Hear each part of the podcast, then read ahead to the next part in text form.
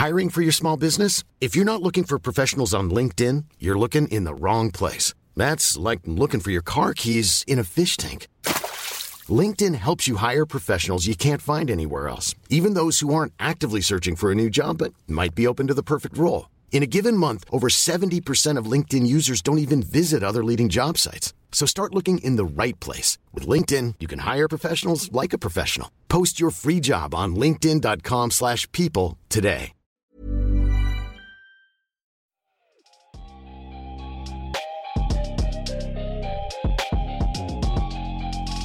Salut à tous, c'est Ben, vous écoutez l'épisode 164 du podcast Dunkebdo. Très heureux de vous retrouver. Programme hyper chargé aujourd'hui parce qu'on va revenir dans un premier temps sur la victoire des Raptors, mais aussi moins de 72 heures après sur le trade d'Anthony Davis. Pour ça, j'ai une équipe de choc, Tom et Alan. Ça va les gars? Salut, salut. Ouais, 72 heures, t'es gentil. Euh, moins de 24 heures, mec. Here to cheer on. Leonard makes it official. Now the Warriors just inbound, and that's it. There's a new NBA champion, and it's a team from Toronto, Canada. We, the North, are now we, the champions. The Raptors, the 2019 NBA champs. Les Raptors sont donc champions NBA. Les gars, je vais même pas faire une longue introduction.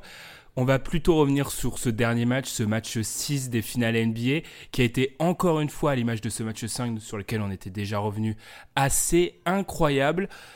Question totalement bateau pour commencer, et je vais pas lancer Tom sur celle-ci parce que je connais déjà la réponse de Tom, donc je vais lancer Alan. Alan, est-ce que les Raptors sont des beaux champions? Euh, bah, je pense qu'on peut dire oui, mais on, je pense que dans les, ce qu'on appelle la narrative et tout ça, on n'oubliera jamais que ils auront gagné face à une équipe sans son meilleur joueur, Kevin Durant. Et euh, dans, un, dans le dernier match, je suis pas sûr qu'il gagne ce match si Clay Thompson le finit en fait pour les, pour les Warriors. Donc on retiendra ça du côté des, des, des, Warriors, comme on retient aussi peut-être pour les Cavs la pro- de 2015, on retient aussi qu'il y avait des blessés de leur côté et tout ça, on retient toujours un peu ce qui se passe en face.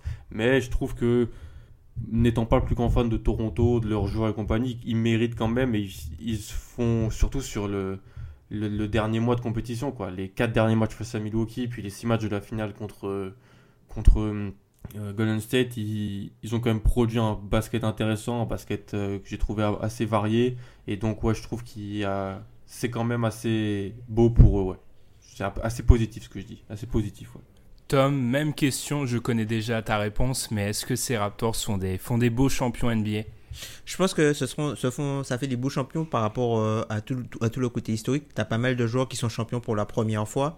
Euh, voilà, enfin, on sait ce qui s'était dit euh, sur lui et son contrat. Même Serge Ibaka, c'est un peu la même chose. À l'arrivée, il s'est il s'est souvent fait critiquer pour son contrat. Et puis, tu as des belles histoires comme par exemple Fred Van Vliet. Tu as Marc Gasol qui est arrivé en cours d'année. Et même, euh, même Jeremy Lin et. Euh, euh, Mako, et Powell, tu vois, enfin, ce sont des gars euh, qui reviennent de très loin en fait. Donc du coup, c'est une belle histoire pour ça. Mais après, malheureusement, je pense que dans l'histoire de l'NBA, ça a plus être vu comme un titre au rabais, un peu comme le premier titre des Warriors, et où euh, je pense qu'on leur donnera jamais le, le, le total crédit pour la victoire. En, sachant toutes les circonstances qu'il y a eu autour de ça. Même si Toronto, je pense, a, fait un parcours de, de playoff qui est digne d'un champion NBA.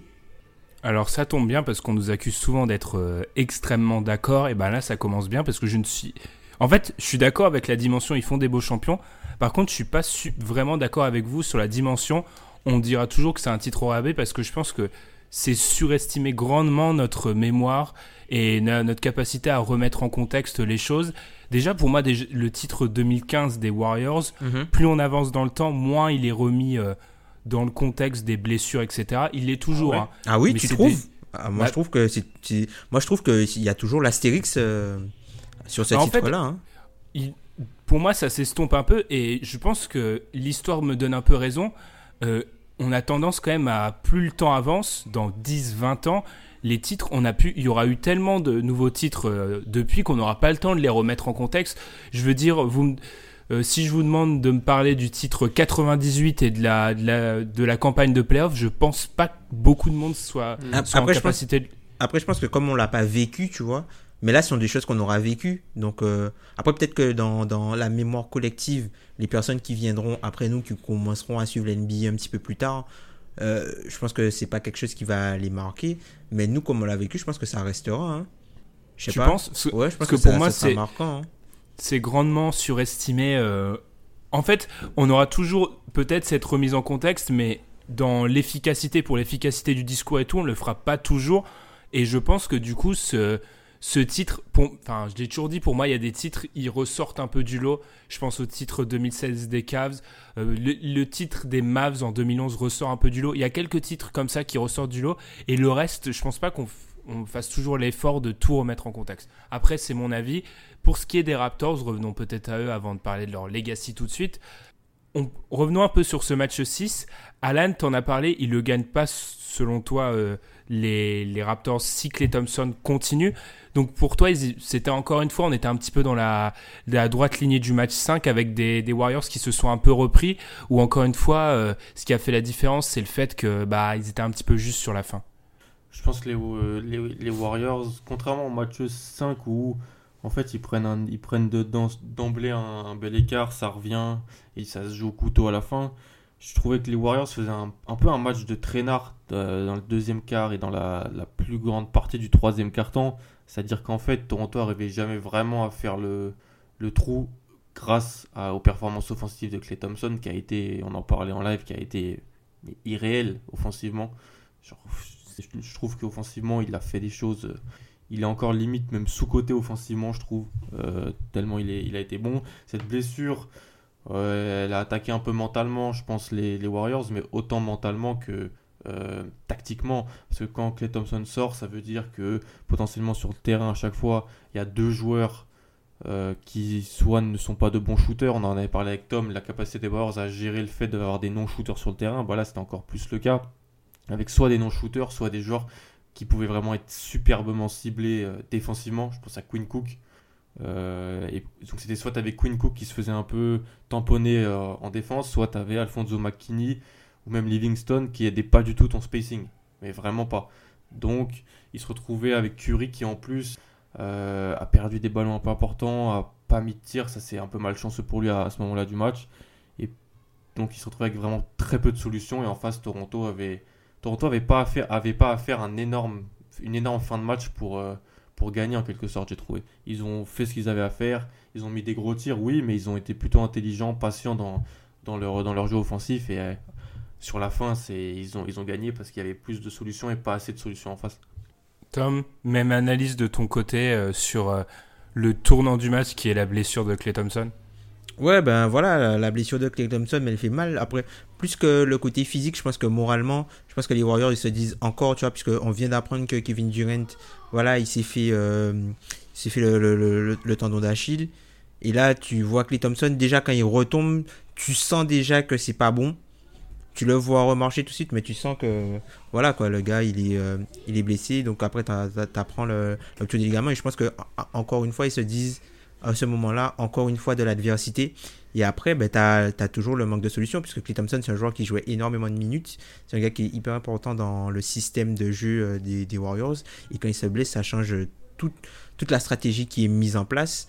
Et euh, tu n'as rien pour euh, pouvoir apporter. Et tu rien pour pouvoir apporter ce qui va manquer, en fait, avec le, la sortie de Clay Thompson. Donc après, il revient, il revient, tu as le petit boost émotionnel quand il, il fait le, quand il, il, revient pour les lancer. Mais tout de suite, tu sais que ça va être compliqué. Et euh, voilà, quand il revient plus après, tu sais que les Warriors, ça va être euh, très compliqué pour eux. Après, on peut leur donner du crédit, puisqu'ils sont, ils sont toujours restés dans le match. Ils ont fait un, petit, un, peu un match de traîneur. Ils ont fallu avoir euh, le, le, le hold-up à la fin avec le, tir de Stephen Curry. Malheureusement, c'était trop en fait pour eux, je pense. Et c'est un, un beau run qui se termine, quoi. Et lancers raté aussi. Ouais, mais ça. Ouais. Ça, a, ça a vraiment pas aidé euh, sur la, sur la fin de match. Hmm. Je, je, suis assez d'accord avec vous sur le fait que je pense que, et là je suis totalement d'accord avec toi Tom, psychologiquement ça doit faire très mal parce que c'est une perte, bien sûr, c'est un des deux meilleurs joueurs de l'équipe qui, qui, tombe, mais en plus il y a vraiment ce, ce truc de se dire non mais le sort s'acharne, c'est vraiment pas notre... Another one. je crois qu'il avait, je crois qu'il avait jamais raté un match de playoff à part un seul, je crois que bah, celui, des finales celui des finales avant. Il Ouais. c'est juste, c'est vraiment le joueur euh, durable quoi.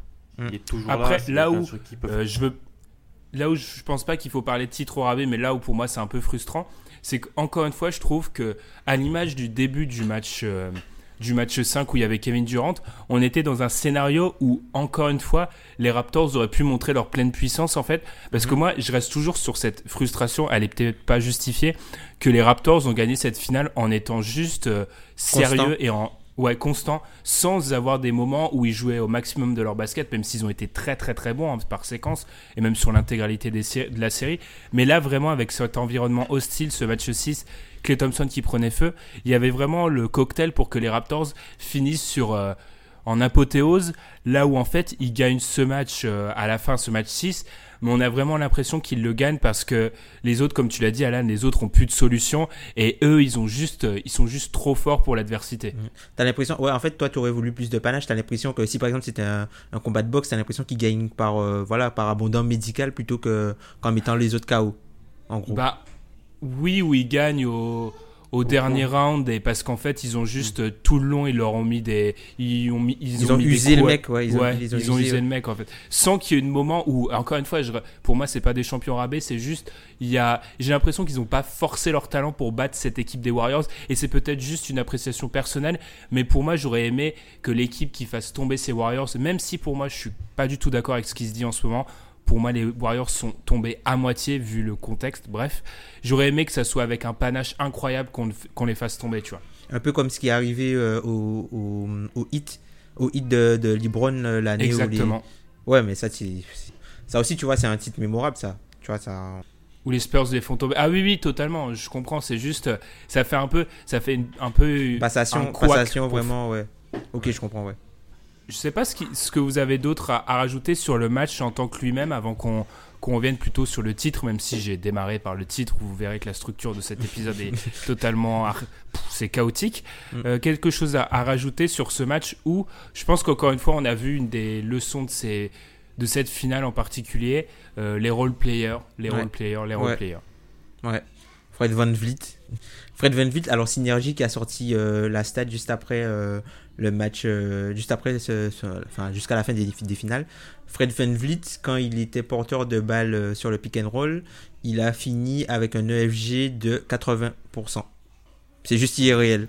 Mm, Parce que, parce que sur pas mal de possessions et face au banc, il, il s'est retrouvé et les schémas étaient bons de Nick Nurse. En fait, c'était Quinn Cook Mm. qui se retrouvait sur lui. Quand Livingston était dessus, il avait plus de mal.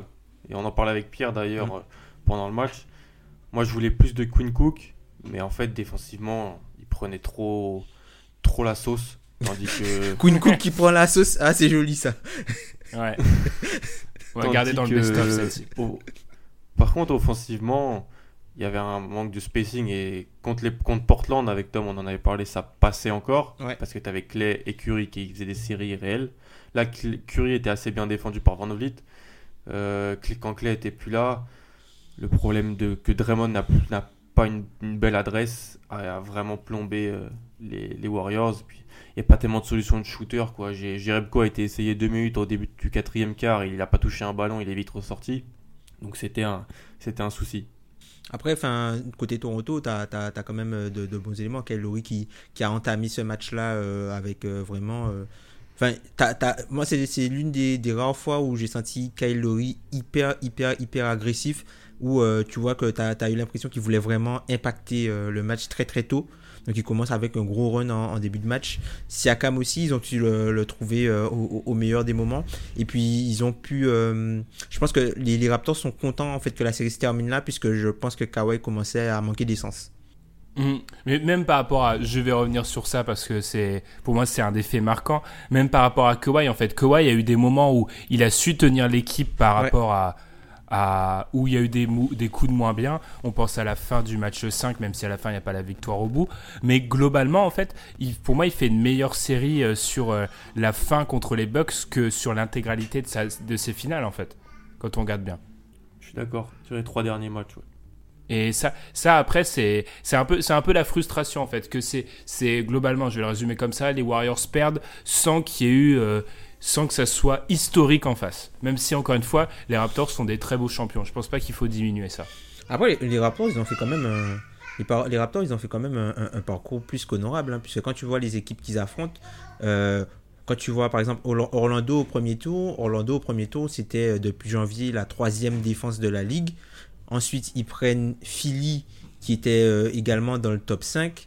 Il y a ensuite euh, les euh, Milwaukee, qui était troisième défense à, égalité au 4 troisième deuxième je crois défense et les Warriors qui étaient la septième défense. Donc au final ils ont affronté que des adversaires difficiles et même pour même pour revenir sur le, côté Kawhi Siakam quand tu regardes tous les fronts de qu'ils ont affrontés je pense que c'est ceux qui se faisaient de mieux en fait. Ils auraient pas pu avoir un parcours plus dur que ça hein, à mon avis Euh, non, je pense pas. T'as as raison à ce niveau-là. Après, encore une fois, c'est la frustration, mais c'est à mettre au crédit des Raptors. C'est que je pense, à part Philly par séquence et les Bucks sur les deux premiers matchs, Ouais. t'as l'impression qu'à chaque fois, et c'est à mettre au crédit des Raptors, parce que c'est grâce à leur défense, t'as l'impression que, et leur, euh, leur équipe globalement, l'équipe d'en face, j'ai l'impression, elle s'est jamais sublimée en fait. Et Mm. c'est grâce aux Raptors, ça. C'est indéniable- indéniablement, c'est grâce aux Raptors. Mais il y a ce. En fait, je pense qu'on est. Je suis traumatisé par les quatre dernières années de Cavs Warriors où le niveau de jeu était à, était à une ouais échelle dur mais ouais, ouais. un- inimaginable. Qu'en fait, j'ai l'impression que là, on, on a gagné le titre en étant moins fort, mais c'est juste peut-être que l'échelle était inimaginable pour les autres années. Après, c'est aussi parce que voilà, on n'a pas, on n'a pas, on a rarement pu voir les Warriors aussi à leur pleine puissance avec euh, les- la blessure de Kevin Durant, par exemple. Ouais, c'est ça. Euh, Alan, quelque chose à rajouter? Parce que j'ai l'impression qu'on tourne ça en one-two show. Euh, Non, on, devient, non, je suis- on devient les, je rap- suis- on devient les, les, les Warriors en Non, fait. dans on va laisser six. Alan s'exprimer sur le transfert d'Anthony Davis. Ah, c'est- petit ça. Je suis, très, je suis très heureux. Moi, j'ai fait mon part du travail sur Anthony Davis. J'avais tradé pour lui dans, un, dans, dans une ligue euh, fantaisiste. Mais, euh, mais euh, non, c'est pour les finales, je suis tout d'accord. Franchement, il, il se retrouve. Orlando, je suis un peu moins. Bon, c'était une bonne équipe défensive, mais c'était pas non plus offensivement. Il posait- Ah, pouvait c'est pas poser pouvait pas poser problème à Toronto. Mais les trois derniers adversaires qui battent, oui, il y a, il y a vraiment il y a, il y a un mérite d'avoir battu trois des toutes meilleures équipes de la NBA, je pense. Vraiment. Et donc, euh, c'est pour eux. Là, ils gagnent un peu de crédit sur, sur leur campagne de playoff. Ou aussi, il faut se rappeler que ça aurait pu tourner dans leur désavantage. euh. En fait, il y a qu'en finale. finit, où- ouais. où- pour moi, il y a qu'en finale où ils n'ont pas vraiment douté. hein. Si on peut dire qu'ils ont, ils ont peut-être douté ap- après le match 5, un peu gambergé, tu vois. Mais contre Philly, franchement, ils, auraient, ils ont douté. Et contre Milwaukee, quand tu es mené 2-0 chez- et que tu reviens à un match 3 chez toi et que tu as vraiment du mal à le gagner alors qu'en face ça joue pas bien, aller gagner 4 matchs de suite euh, par la suite et donc passer en finale, et puis même contre, contre Philadelphie, Le match réussir 4, à- ouais.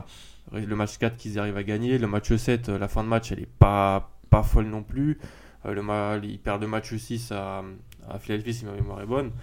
Tu vois, c'est qu'en finale, ils ont, ils ont eu un parcours plus simple parce qu'il y a eu peut-être eu des blessures. Les quand ils ont joué Philly et Milwaukee, même s'il y avait le problème en bid, en face, il y avait quand même des grosses armadas.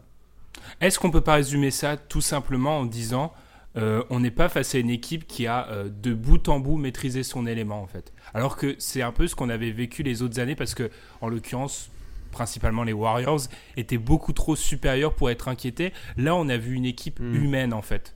Ouais, les Cavs à l'Est aussi, sous l'air LeBron, qui, qui, quand ils vont en finale, des fois, vont en finale avec 12 en faisant 12-0, 12-2, tu vois. Donc c'était, ouais, c'est- vraiment plus. Ils vont, dans Ouais. deux- deux- ils vont dans, dans un match 7, ils vont dans un match 6 en finale. Donc, ouais, il y, a- il y avait moins cette euh, impression de surdomination parce qu'ils étaient peut-être un peu moins forts que certaines de ces équipes des Cavs et surtout qu'en face, la compétition était plus élevée. Ils jouaient pas l'équipe de Boston sans Isaiah Thomas et des role players en finale de conf. Ils jouaient Milwaukee avec Giannis et en demi, tu joues une énorme équipe aussi. Tu joues pas, euh, je sais plus ce qu'avait joué LeBron dans, cer- dans certaines euh, demi-finales de conférence, bah, euh, Toronto par exemple, mais des certaines années précédentes. Mais la compétition était plus forte. Donc la maîtrise du sujet était plus délicate. Après, on peut dire qu'ils ont aussi euh, eu le, le petit brin de chance qui fait les champions aussi, tu vois. Un peu. Mais qui fait tous les... Alors moi par contre c'est là où je, je deviens un avocat pro-Toronto, le monde à l'envers. Alors qu'ils t'ont mis, ils t'ont mis un buzzer qui a rebondi 4 fois sur le cercle. Ouais, c'était c'était vraiment un moment difficile à vivre ça. Mais en fait, j'ai l'impression on fait un procès aux, aux Raptors dernièrement. Tous les champions ont une chance euh, scandaleuse. Enfin, je veux dire tous, euh, ils ont de la chance et il suffit pas de remonter très loin. Euh, chaque champion a des choses qui va dans son Ah sens. oui, ah oui, totalement. hein. que ça soit. Ah non, non, mais je te fais pas le procès à toi, Tom. Je fais plutôt à ce que je vois en ce moment. Je trouve ça. Tous les champions de la chance. Là, en l'occurrence, Mhm. oui, que l'équipe d'en face perd deux de ses quatre meilleurs joueurs, c'est c'est pas de bol. Mais ça arrive. Ça arrive autant que, je sais pas, un joueur d'en face qui oublie le score du match à 5 secondes de la fin. Enfin, il y a des événements qui font que. Ouais, ouais. Il y a des événements qui font que le champion a, a cette chance. Et en Un l'occurrence, joueur les, Wa- suspendu aussi dans un match très important. Les, les Warriors l'ont eu souvent dans leur, de leur côté ces dernières années, ce qui Ouais. pouvait rendre leur domination encore plus frustrante. Ils l'ont pas eu cette année. Bah, Mm. c'est la, la roue. C'est comme avait dit Franck Ribéry, la roue tourne, tourne ou quelque chose comme ça. Bah voilà. On retourne, va tourner, oui. Oui, exactement. Après Sport Patrice Evra, Oui, re-reprouvement, bien sûr. après Patrice Evra, Franck Ribéry, les grands philosophes sont sortis. Quelque Avec chose le bac, philo demain, bac philo demain, n'oubliez pas, au moment où on sort les bons philosophes Ah oui. pour bien réviser. C'est ça. Bonne chance pour ceux qui passent le bac. Très important. Exactement. Surtout l'épreuve de philo. Prenez le commentaire de texte. C'est la parenthèse est fermée. Exactement. Euh, quelques- Des bons conseils. quelque, quelque chose à rajouter pour, euh, sur ce titre des, des Raptors Parce que parce qu'en fait, j'ai, on a du mal à en parler parce que bien sûr, on va y revenir, il y a le trade d'Anthony Davis, mais j'ai aussi l'impression que depuis ce- le match 4, on- j'ai l'impression que tout le monde s'y était un peu préparé. Ouais, c'est ça. Donc, même si tu as, quand même. euh, euh, voilà, c'est c'est l'achèvement d'un truc énorme. Enfin, c'est pour ça qu'on joue en NBA. C'est le premier titre de l'histoire de la franchise. C'est une franchise qui a, qui, dont on s'est beaucoup moqué, entre guillemets, ces dernières années. Mais en fait, je pense que le fait qu'il l'ait pas fait au match 5, tu vois, a un peu refroidi le truc. Et puis, la blessure de Cléo, ici, ça enlève un peu de. Je pense que ça enlève un peu de, de truc. Donc, c'est juste. euh, voilà, c'était inévitable. T'as plus l'impression que les gens vivent ça comme un truc inévitable que comme euh, vraiment un truc euh, qu'ils ont été allés chercher. Qu'ils sont allés Comme chercher, un quoi. exploit, Alors, ouais. comme un Mm. exploit. Alors que. ils ont quand même fait tomber le, le, le, le, le quintuple finaliste Mm, et double totalement. champion. On va peut-être euh, inévitablement, je pense qu'on est un peu obligé d'en parler dans un épisode qui, enfin, vous l'avez déjà vu en lançant l'épisode sur vos applis de streaming.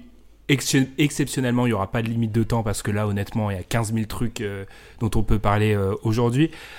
Parlons un peu des vaincus, les Warriors. Beaucoup de choses sont écrites sur les Warriors à l'heure actuelle. Qu'est-ce que vous en pensez? Alors, je vais pas vous lancer sur les questions first take, même si elles sont, elles, là, elles me, elle m'intéresse beaucoup. Oui, elle me brûle les lèvres, même plus que ça. Mais qu'est-ce qu'on peut dire de cette série côté Warriors? Est-ce que ces blessures, et on va être obligé un peu de parler de leur, de leur été qui approche à grands pas, est-ce que ça relance un peu tout pour l'année prochaine? Parce qu'on on avait l'impression qu'on se, on se dirigeait vers une année prochaine côté Warriors où peut-être Kevin Durant allait partir et on allait se retrouver avec le noyau dur. Là, on est sur un scénario où même si Kevin Durant reste, il sera peut-être absent toute la saison et Clay Thompson pendant une grande partie de cette saison-là. Qu'est-ce que ça nous dit sur les Warriors? Qu'est-ce qu'on peut en attendre dans ces prochains mois? Enfin, moi, je trouve que c'est vraiment. On aurait pu en faire un épisode complet tellement c'est. int- Bah, c'est Euh, triste. euh, Enfin, vas-y, vas-y, Alan, excuse-moi. Non, que, euh, fran- en fait, tu vois, que- avant qu'on apprenne que Durant ne jouerait pas du tout pour la saison, moi, je- le fait qu'il se fasse le dent d'Achille, ça me faisait penser plus qu'il allait re-signer aux Warriors.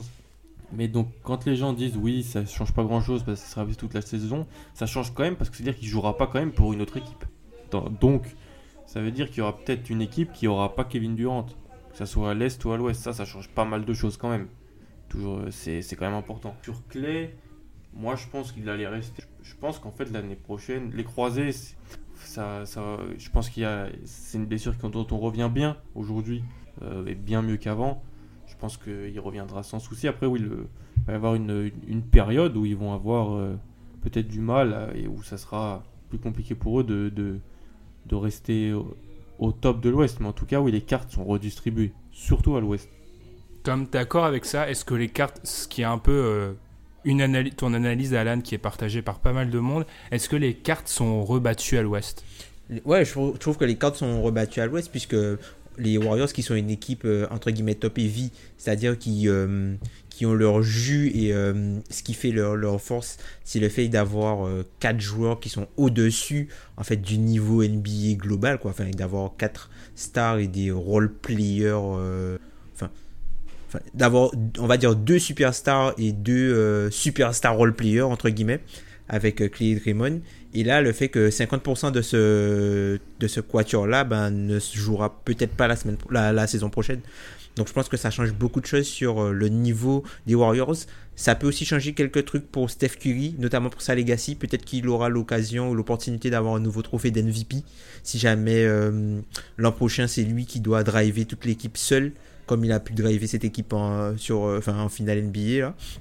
Donc je pense que ça change pas mal de choses et ça change aussi le niveau qu'il faut avoir maintenant pour sortir de l'Ouest.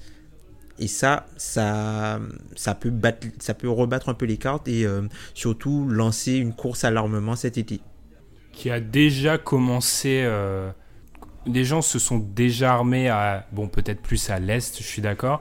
Même si moi. Enfin, j'ai toujours eu du mal avec le fait que. Je pense pas que toutes les équipes à l'ouest étaient résignées. Beaucoup, oui, mais pas, pas toutes. Houston n'a jamais abandonné, par exemple. Mais c'est vrai que je pense que là, on risque. Et c'est peut-être un risque. Bah là, il, non, y avait des rumeurs un peu. Hein. ouais, mais ils vont, ils vont peut-être ils vont redessiner l'équipe, mais t'abandonnes pas quand t'as Harden dans ton équipe. Enfin, pour moi, c'est. là, en plus, ça peut leur faire changer un peu d'avis euh, avec ce qui se passe aux Warriors, potentiellement. Moi, je pense. Hein. Si t'écoutais, ils disaient. Après, c'est des rumeurs. Hein. Après, je te laisserai répondre, désolé. Hein. Mais je pense que ça peut changer un peu des politiques de certaines équipes qui avaient pu se dire bon, bah, peut-être pas le pas le moment de, de, de faire all-in en quelque sorte. Après, moi, j'ai toujours du mal avec cette analyse-là parce que qui qui des noms des noms d'équipes qui ont volontairement arrêté en se disant les Warriors sont trop forts? Qui a vraiment arrêté à cause des Warriors? Il bah, n'y a, y a personne qui a arrêté vraiment à cause des Warriors, sauf que tu as pas mal d'équipes qui ont retardé, entre guillemets, leur construction et qui ont, qui ont pas fait de all-in en sachant. Qui ont projeté plus voilà, C'est ça, qui ont, qui ont, décalé leur timeline, entre guillemets, à raison ou à tort, pour euh, profiter de. pour euh, ne pas avoir à gaspiller des assets pendant la, fenêtre de, de, des Warriors. On peut parler de Houston qui, même si c'est l'équipe qui a entre guillemets euh, donné le plus de fil à retordre dans l'Ouest aux Warriors, c'est une équipe qui cette année n'a pas utilisé sa, sa mid-level exception pour ne pas être dans la taxe. Et tu vois, Tom, mais ça, y a aussi... comme truc. Oui, c'est pas, c'est pas, c'est pas les Warriors. C'est pas parce que tu penses que tu as aucun aucune chance de battre les Warriors que tu t'apprêtes pas à utiliser la mid-level exception ben, pour pas aller. Euh, je pense que je pense qu'ils l'ont fait dans le sens où s'il avait utilisé, il rentrait dans la luxury tax. Et du coup, il voulait éviter la repeat tax trop tôt pour pouvoir avoir le maximum de chances d'aller dans la repeat tax une fois que les Warriors ne seront plus là. Moi, c'est plutôt comme ça que je le vois. Mais, mais ça, tu es d'accord avec moi pour dire que c'est pas un move qui change la face de la NBA Enfin, c'est pas, c'est, pas avec ce move-là que potentiellement les, les, les, les Raptors, ça continue, les Warriors auraient pu tomber face aux Rockets. Ah, je sais pas, peut-être, hein, vu ce qu'ils auraient pu avoir pour la mid-level exception euh, euh, Enfin, peut-être que ça aurait pu faire la différence, mais après, c'est un move minime, mais ils n'ont pas fait all-in. C'est plutôt dans ce sens-là. Mais oui, je comprends ce que tu veux dire. Je, suis d'accord en fait qu'il y a eu des petits ajustements et que peut-être les Warriors ont amené les équipes à réfléchir à deux fois, mais j'ai l'impression là qu'on est en train de me dire et des fois que la NBA s'est arrêté de tourner ces, ces, quatre dernières années à l'Ouest. J'ai du mal avec ça en fait. Il y a peut-être eu des petits changements, mais la NBA a pas arrêté de tourner. C'est peut-être plus une idée qu'une réalité, tu as raison, parce que si tu essayes d'écrémer, d'énumérer les équipes, ok, si a tenté des choses, euh, Houston a plutôt tenté des choses aussi. Minnesota, euh, par exemple. C'est peut-être plus les Clippers, par exemple, tu vois. Les Clippers, eux, et les Clippers, et les Clippers, à quel point c'est une fin de cycle et parce que en soi, c'est Chris Paul qui se barre, euh, qui se barre toujours à l'Ouest, tu vois, parce que en termes de plan de carrière de superstar, si vraiment les Warriors avaient tout chamboulé, peut-être qu'ils seraient partis autre part. Enfin, je, je renferme mm. la, la parenthèse. Là où je suis d'accord avec vous, c'est que oui, je pense que les cartes sont redistribuées totalement et que on, on, va pas tout de suite basculer vers les Lakers Anthony Davis, mais mm. ça serait tentant à ce moment-là. Mais oui, clairement, les cartes sont redistribuées. Après, est-ce que, et là, je, désolé, je vais, je vais la faire, je vais poser la question. Euh, euh, First Take, l'équipe du soir. Est-ce que c'est est-ce que c'est la fin des Warriors? Moi, j'y crois pas. Moi non plus. On est peut-être trop traumatisé. Mais pourquoi pourquoi c'est pas la fin des Warriors? Pourquoi ça serait la fin déjà? Euh, parce qu'ils vont, ils vieillissent, parce qu'ils vont perdre, ils vont perdre Clay Thompson pendant plusieurs mois, euh, Kevin Durant pendant un mois et quelques. Je pense que un an. Un an, euh, ouais. Beaucoup de gens doutent de la capacité de, de Curry à mener l'équipe maintenant. Draymond n'a pas forcément une cote incroyable. Et, et, si tu rajoutes ça à l'impression de, d'inutilité des role-players qui les ont accompagnés, euh, bah... Hmm. Après, avec, avec KD, euh, si dans l'hypothèse où KD euh, euh, va voir ailleurs, il y aura des, de l'argent pour signer des, des- soit voilà peut-être signer un, un gros joueur sur le poste 3 ou soit vraiment essayer d'aller chercher de très bons role players. Pas tu vraiment. l'as dit, un peu quand même Tom parce que ils, ils- ils peuvent toujours trouver c'est des très bons euh, gestionnaires de cap les, le, le front office des Warriors. Ils arrivent toujours à, à rentrer dans les clous tout en Bah, tout en se faisant pas tellement avoir. Ils peuvent, Bah- je pense qu'ils peuvent augmenter le, le niveau moyen de l'équipe. Après, le, le truc qu'ils peuvent faire, c'est si par exemple KD s'en va, c'est d'essayer de voir s'ils peuvent euh, négocier un sign and trade, entre guillemets, ou, euh, même si KD part dans le cap space d'une équipe, eux, ils récupèrent une grosse trade exception pour après récupérer des joueurs euh, à l'intérieur de cette trade exception-là, tu vois. Après, le- la difficulté, c'est que si tu fais un sign and trade, ça veut dire que l'équipe qui va recevoir Kevin Durant sera outcapée. Donc, du coup, elle ne pourra pas utiliser euh, toutes les exceptions qu'elle veut, quoi. Puisque même si. Kevin Durant il signe ailleurs, tu n'auras pas de cap space. Côté, après, euh, sans rentrer dans, dans ces, dans ces réflexions-là, côté Warriors, moi je me dis juste que. Après, j'ai un, dou- double, un double discours. Parce que d'un côté, je me dis, ah, c'est enfin la chance pour eux de. Ça fait longtemps qu'ils n'ont pas été dans cette position d'outsider, en fait. De tout le monde. Tout le monde est contre eux, mais pas parce qu'ils sont dominants, mais parce que tout le monde doute d'eux. Contrairement à leurs discours euh, qui nous sortent à chaque campagne de playoff, personne ne doute d'eux depuis 4, ans. Et en fait, euh, tout le monde sait qu'ils sont dominants et c'est une chance pour eux. Après, il y a une autre partie de moi qui se dit, euh, ils étaient dans cette situation-là pendant ces finales NBA là, ils y étaient à un moment dans cette situation de d'équipe sur laquelle on doute et ils n'ont pas forcément totalement répondu présent. Après, la réalité d'une saison régulière est totalement différente que celle d'une d'une De 16 d'une matchs de playoff. Ouais, je suis d'accord. Mais Mais après, c'est vrai qu'en gros, on va. euh, les Warriors pourraient ne pas être. euh, ne pourraient pas avoir le- l'avantage du terrain euh, au prochain playoff, ça serait pas non plus fou, quoi. Ouais, c'est ça. Moi, après, je pense que c'est c'est- c'est peut-être la fin des Warriors aussi dominants ou sinon avec autant de marge sur le reste de la ligue. Mais pour moi, c'est pas la fin d'une équipe qui peut viser le titre. hein. Et puis, on reverra peut-être plus jamais une telle domination aussi. Mm. Après, c'est une aberration, c'est une aberration historique leur Ouais. domination. C'est Ouais, ça. donc, ils, souffleront du biais de la comparaison en fait. Donc, euh, Mais, mais tu as totalement raison d'ailleurs, Alan, il y a sûrement de ça. C'est que dans notre tête, on voit la fin des Warriors comme une équipe qui peut carrément faire une campagne de playoff limite sans perdre un match. Et non, ils seront plus jamais comme ça. Mais Mm. ne pas douter, euh, on ne sait pas ce qui va arriver de l'avenir de KD, on ne sait pas non plus pour Clay Thompson. Enfin, il y a beaucoup d'inconnus. pour Draymond, Mm. ouais. Pour Draymond, il y a des inconnus, mais ça reste quand même un- une. trop- Il y a trop de talent dans cette équipe pour la rayer de la carte. D'ailleurs, vous re-signez les deux. Clay et KD, Ouais. Si jamais Oui. vous, vous savez qu'ils peuvent pas jouer l'an prochain, est-ce que vous proposez quand même le max aux deux? Euh, oui. Oui, je pense oui. Ouais, pareil. Ben, on est peut-être fous, hein, les mecs. hein. Ça veut dire que ça veut dire qu'on met 60, c'est 71 millions à peu près qui vont pas jouer l'an prochain. Ouais, mais tu les as pendant Ouais, mais l'année d'après, t'es bien content. Ouais, ouais, ouais. Non, mais moi je suis d'accord avec vous. hein.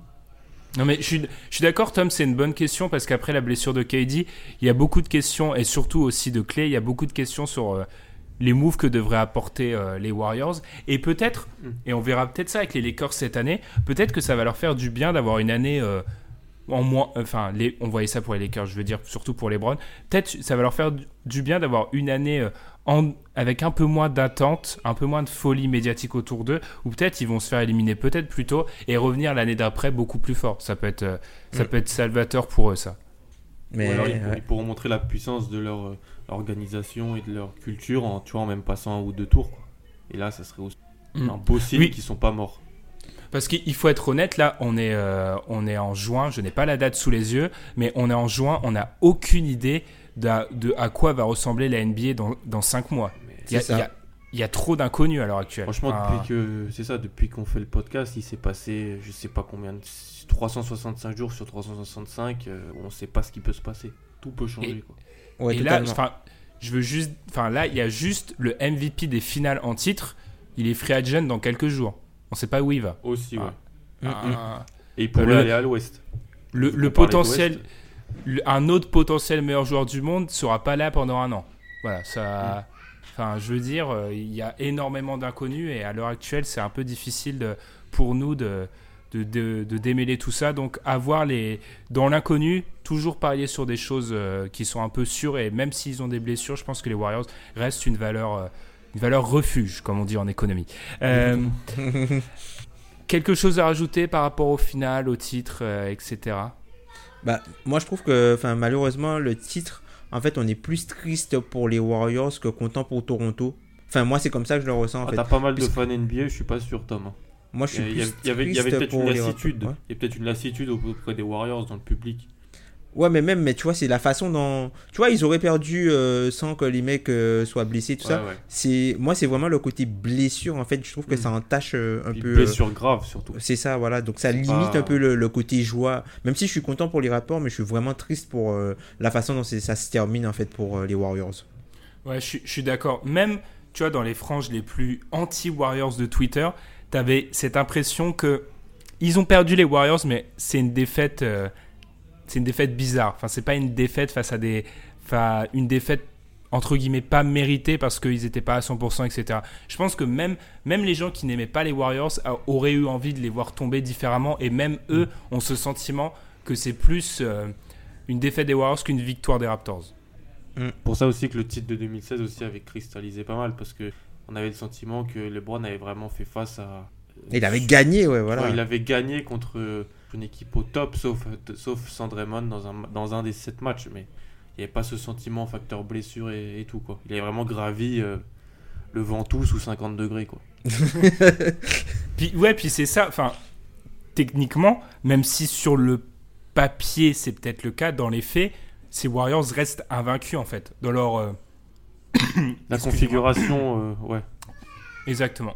Dans la configuration avec les quatre fantastiques, techniquement, ils restent invaincus. Ils n'ont pas perdu technique. Ouais, là, ils vont, ils vont nous- vous allez nous ressortir euh, une, euh, une Doc Rivers, que genre mon 5 euh, Perkins, euh, Garnett, Ray Allen, Paul Pierce Pierce. et Rajon Rondo, ils ont jamais perdu une série de playoffs. Oui, c'est vrai. Ce bon Ah, vieux. Tom, Doc. Tom ne compare jamais à un, à un- à un coach des Celtics. Ne refait plus jamais cette erreur. hein. Alors, on va peut-être enchaîner vu qu'on parle des Celtics. Alan, comment ça va. Anthony Ça va Davis. très bien. Franchement, ça, ça- ça va très bien. C'est- transition. C'est, plus les gens qui se mettent à la place de, de la fanbase des Celtics. Je pense, je pense qu'il y avait un. Il y a eu un. Pendant un mois, on- au, du côté de Boston, un, un désabusement un peu morose. C'est-à-dire que. On se voit. Après, ce que je vais dire, c'est. faut le remettre en contexte parce que, bien sûr, j'aurais pu trader pour Anthony Davis. Je si, j'avais, si j'étais le GM de Boston, je l'aurais fait.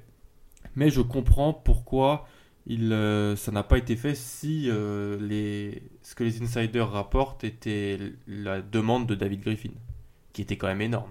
On va pas se mentir.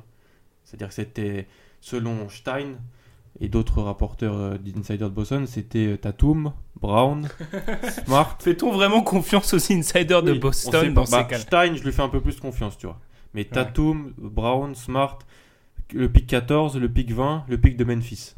Pour euh, un an, Anthony Davis, qui, selon ce qu'a dit Rich Paul cette semaine dans la presse, euh, quand il a dit euh, message aux fans de Boston, si AD ne re-signe pas dans un an à Boston, si vous faites le trade pour lui, il faudra pas venir me.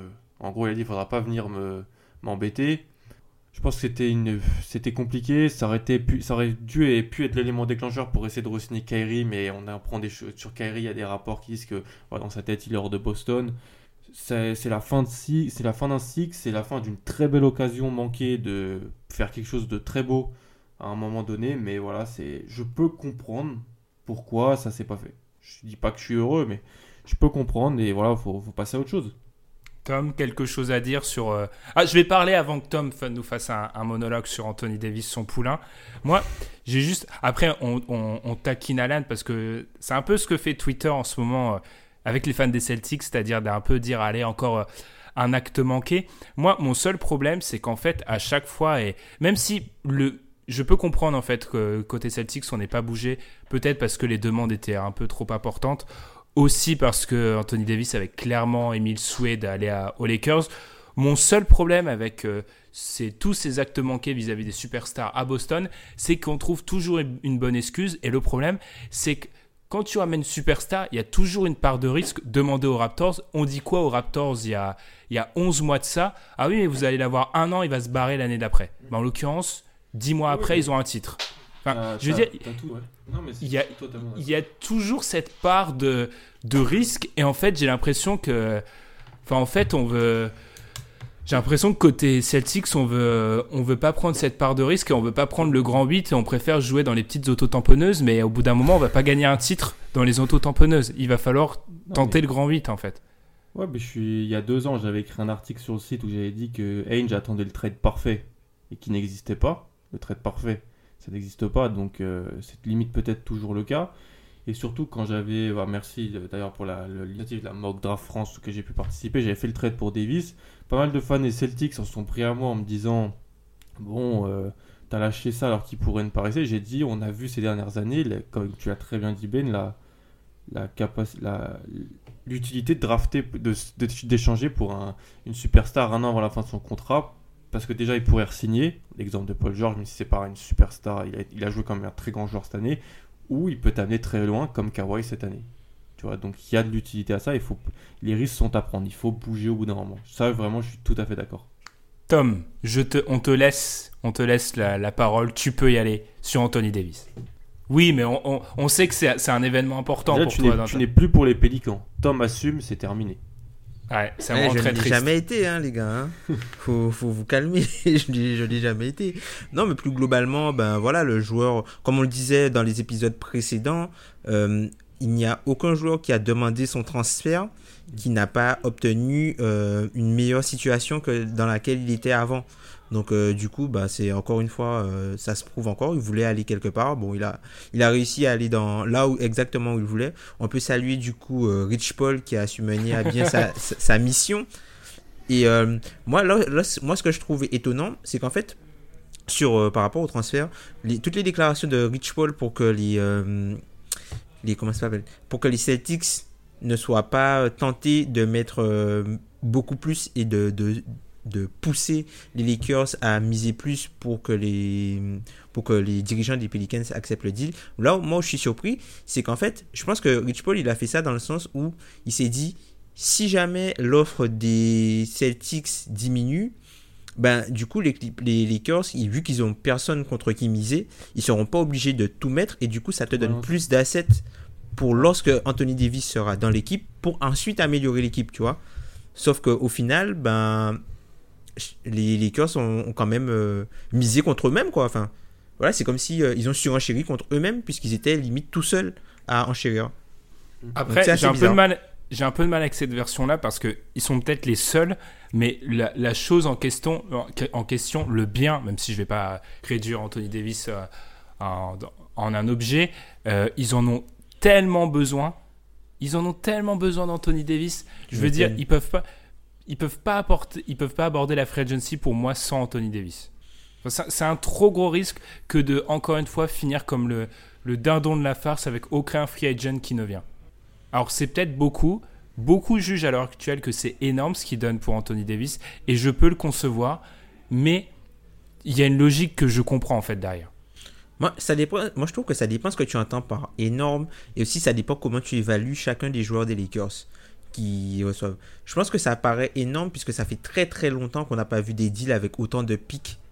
Et euh, avec ce qui s'est passé avec euh, euh, Boston, Brooklyn et. Boston, donc on a la, la mémoire récente dans le cas où ça se passe mal, ce que tu peux avoir euh, en co- contrepartie, est-ce que finalement tu te retrouves à donner. Et après, quand tu regardes les joueurs qu'ils ont donnés, alors certes, Lonzo Ball, Brandon Ingram et, et Josh Hart, il y a trois gros astérix. If healthy, s'ils sont santé, puisque ce sont trois joueurs qui, certes, mis à part leur, leur niveau de jeu, sont trois joueurs qui aujourd'hui ont des problèmes de blessure. Brandon Ingram qui a son problème euh, à l'épaule et son, son problème de, de, de caillots de caillots de sang. Euh, T'as Lonzo Ball qui a fait deux saisons où il est souvent blessé. Alors moi j'aime beaucoup Lonzo Ball, c'est un, un joueur que, que j'apprécie particulièrement, mais c'est un joueur qui a très peu de mal, qui a beaucoup de mal à rester sur le terrain longtemps. Là encore il était blessé à la cheville, Beaucoup Et de puis- soucis de cheville, ouais. c'est ça.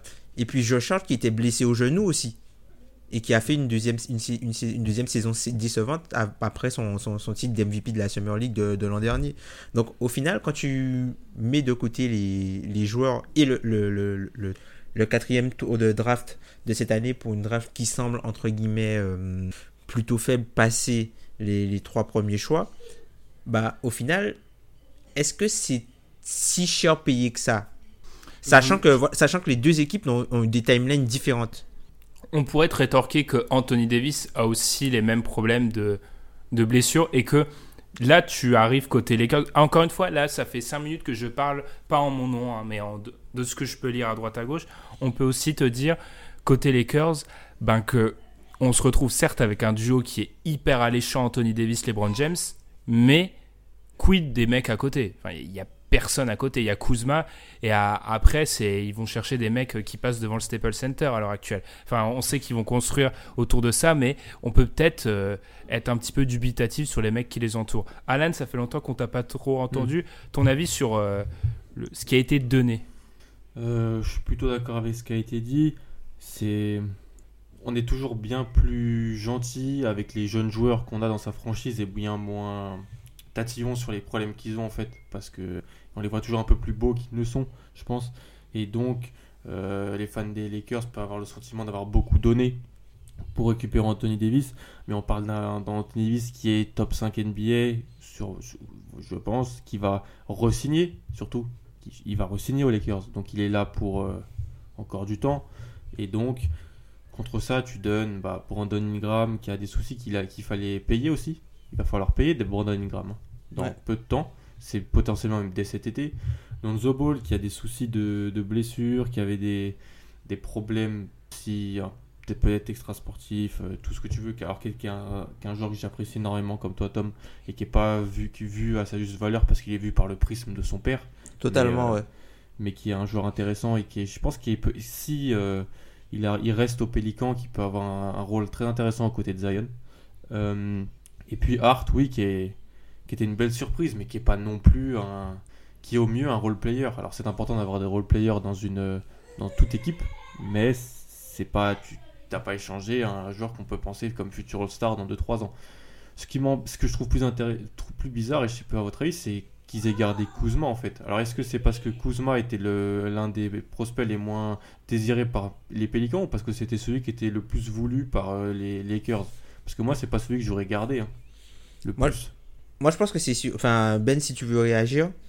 Non, mais je te laisse, Tom, parce que j'ai un avis assez tranché, donc euh, je, vais te laisser. Vas-y. Moi, je, je pense que c'est surtout euh, en termes financiers, puisque Kuzma, c'est le joueur qui a le, le plus petit contrat des, de, de, tous les joueurs et qui, euh, en termes de production, apporte le plus.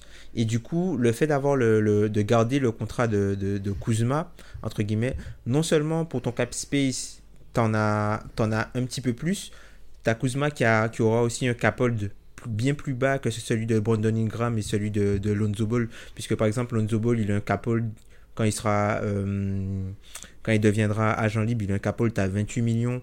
Et euh, Brandon Ingram un cap hold à 21 millions à peu près par là.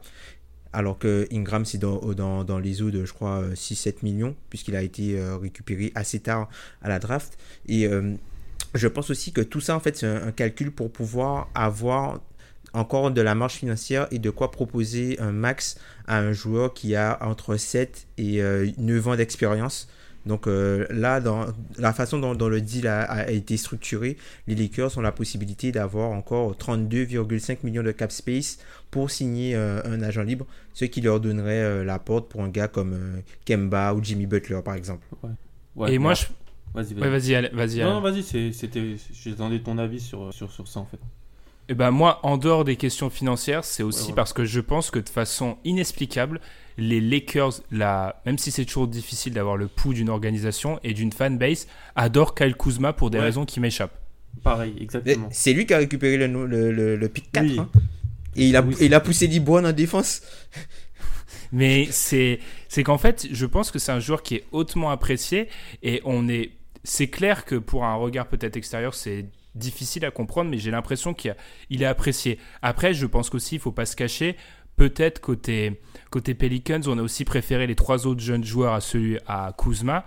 Mais je pense qu'il y a quand même une grande part de côté Lakers de vouloir garder Kuzma, peut-être pour les implications financières, mais aussi pour le du fait qu'on apprécie Kuzma. J'entendais Brian Windhorst qui disait dans son podcast qu'en gros, c'est un des joueurs parmi les jeunes joueurs, c'est celui qui avait montré à LeBron les gages de maturité les plus avancés pour euh, aller dans une équipe qui vise quelque chose. Peut-être ça. Alors que tu vois, bah, moi par exemple, j'aurais vraiment plus essayé de garder Lonzo, tu vois. Pareil. Ah oui, juste, juste une chose, les gars. Euh, moi, j'en peux plus qu'on me dise Lonzo, euh, on pense qu'à son père ok, saison rookie, Lavar, on l'a pas entendu pendant 8 mois cette année. Enfin, pour moi, ça, c'est un peu, c'est un peu limite comme excuse. Pour la, sa, saison rookie, je suis totalement d'accord. avec son père qui fait le zouavre sur tous les plateaux télé américains pendant un an, c'est compliqué. L'année dernière, on n'a pas entendu parler de son père. Hein. Enfin, ouais, mais et quand il était sur le terrain, Lonzo était à montrer de belles choses oui, je suis d'accord. Mais j'ai un peu du mal avec cette excuse-là. Enfin, pour moi, elle était valable au début, mais là, maintenant. Euh, enfin, là, on a réentendu parler de Lavar parce qu'il y a eu le trait de Lonzo, mais ça faisait, ça faisait un an qu'on n'entendait plus parler de lui. Enfin. Bah, parce qu'il a, a, point, point pour les épreuves de philo. tomber à l'eau, on va dire. Il, revient tout, il, revient tout juste avant les épreuves de philo. Eh bah oui. Petite citation de là Ne faites pas ça, ne, ne vous amusez pas à faire ça, ça n'a aucun intérêt. Privilégiez les, les, bonnes citations de Patrice Evra, ça sera toujours mieux. Euh, non, mais t'as peut-être raison sur ça, sur, euh, sur Lonzo, c'est vrai. Et puis le fait que Kuzma est plus moins blessé, on va dire. Il a moins blessé. Aussi, ouais. durable. Euh, durable. donc c'est quelque chose peut-être d'important pour une équipe qui va avoir de grosses ambitions dès l'année prochaine. Il y a un joueur qui est peut-être plus incorporable dans un dans un rôle plus de 3, 4e, 5e meilleur joueur de, de, de, certains line-up, qui a peut-être moins besoin de ballon, qui est plus dans, dans le catch and shoot ou dans des choses comme ça. Peut-être c'est ça qui a été privilégié. Ouais. Et d'ailleurs, avant qu'on revienne euh, sur ce trade côté Pelicans, parce que bien sûr là aussi c'est intéressant, peut-être pour la suite côté Lakers, tout le monde à l'heure actuelle est en train de se dire euh, c'est quoi le prochain coup d'échec des, des Lakers après ce, ce duo-là. Vous imaginez quoi, vous, côté Lakers, pour la suite? Moi, je pense qu'ils vont essayer de miser euh, un max sur euh, un gars du, du deuxième tiers. Donc, Butler, euh, comment il s'appelle Kyrie, s'il veut, s'il peut.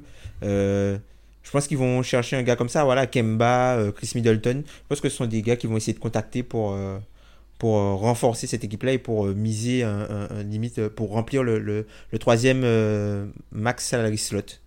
Donc on n'est pas dans une... Parce qu'à l'heure actuelle, il y a deux approches qui s'affrontent.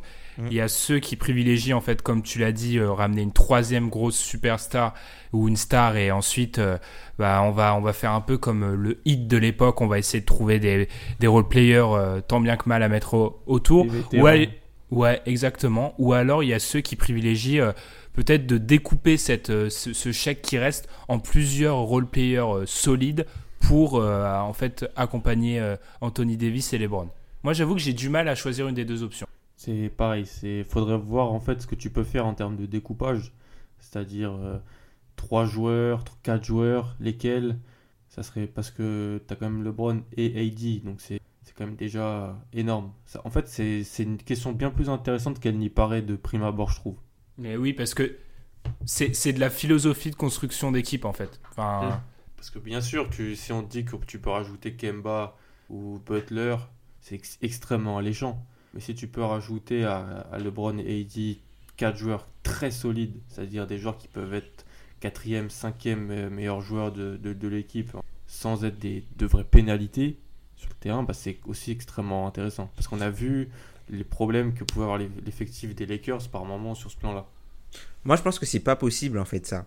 De, hum, de pouvoir miser, de, de, rajouter 3-4 euh, joueurs euh, autour des Lakers pour, pour deux raisons. La première raison, c'est que ce sera un marché hyper concurrentiel où il y, aura pas mal d'équipes qui auront du cap space, vu qu'il y a deux joueurs qui semblent être sortis de l'équation avec euh, Kevin Durant et, et Clay Thompson.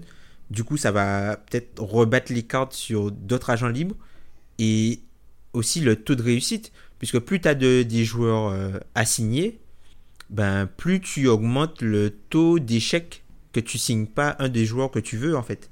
Et je pense qu'avec la manne financière qu'ils ont, 32 millions, je pense pas que enfin je pense pas que tu vas arriver à signer trois role play, trois bons role players pour 10 millions puisque les prix vont s'envoler à cause de la loi de l'offre et de la demande. Mm. Donc du coup moi je serais plus pour récupérer la troisième place, genre prendre euh, genre un joueur au max, quitte à après le, le rééchanger si ça marche pas puisque tu auras tu vas hum, je pense qu'en termes d'assets tu as plus de chances de récupérer euh, de bons role players pour une troisième star que tu transfères que de récupérer une troisième star que, que de récupérer une troisième star via un transfert si tu signes que des role players. Euh, J'ai un peu de mal avec ça parce que vu les noms que vous m'avez proposés avant, je suis pas sûr de ça.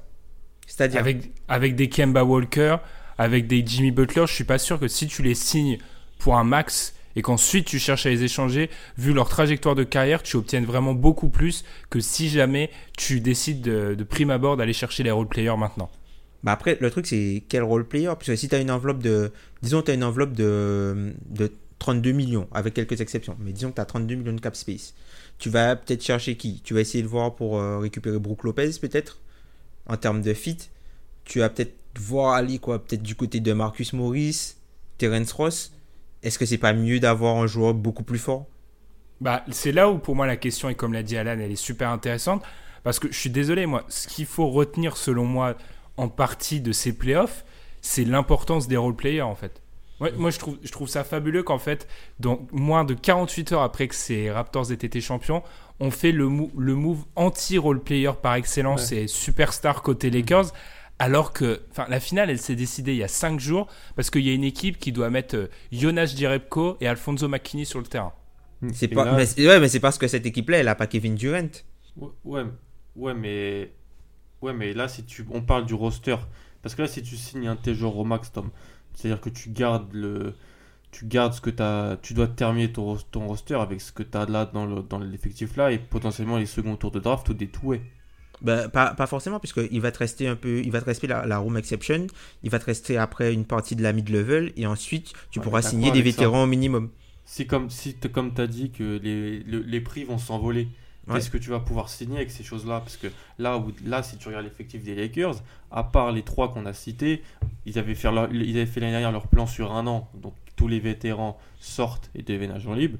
Mais t'as quoi? T'as Isaac Bonga, Moritz Wagner, Jonathan Williams. Non, mais tu auras, des, des joueurs qui, t'auras des joueurs qui veulent une bague.